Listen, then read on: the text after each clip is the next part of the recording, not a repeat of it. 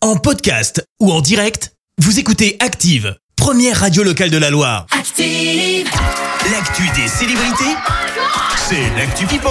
On parle people avec toi Anthony. Ouais, et on débute avec euh, la tuile. Elle concerne Loana qui a fait une chute dans les escaliers et patatras. Elle a perdu toutes ses dents de devant. Non C'est ce qu'elle euh, si, c'est ce qu'elle confie dans un entretien à C'est Voici horrible. cette semaine.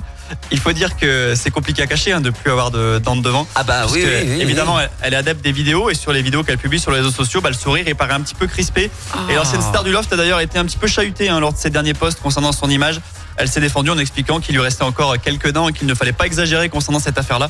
On lui souhaite en tout cas un prompt rétablissement. Bah, J'ai l'impression qu'elle essaye de le prendre bien quand même. Voilà, faut le prendre avec philosophie. Oui. En parlant de pro rétablissement, euh, elle, elle va aussi en avoir besoin. La mascotte du Miami Heat en NBA. Alors, je sais- la vidéo a circulé sur les réseaux sociaux. Je sais pas si euh, tu l'as vu et si Non, les je l'ai auditeurs pas l'ont vu. vu, je l'ai pas vu. C'était en fin de semaine dernière avec l'ex-champion de MMA Conor McGregor. Là, tu vois euh, qui c'est. hein. Ah ça y est, si je l'ai Ouais, vu. un Ok, sacré c'est celle-là. golgote.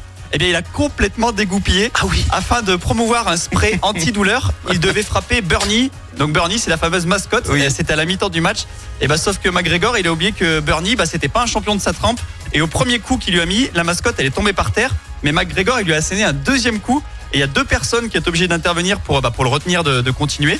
Et ça fait, euh, alors ça faisait beaucoup trop. Ça faisait trop pour être vrai, très sincèrement. Oui. Et effectivement, c'était, euh, ça a dépassé la réalité puisque la mascotte, on l'a appris, elle a dû être transportée à l'hôpital dans la foulée. Oh là là. Et du coup, la deuxième info de cette info, c'est que bah, le spray antidouleur, ça fonctionne pas.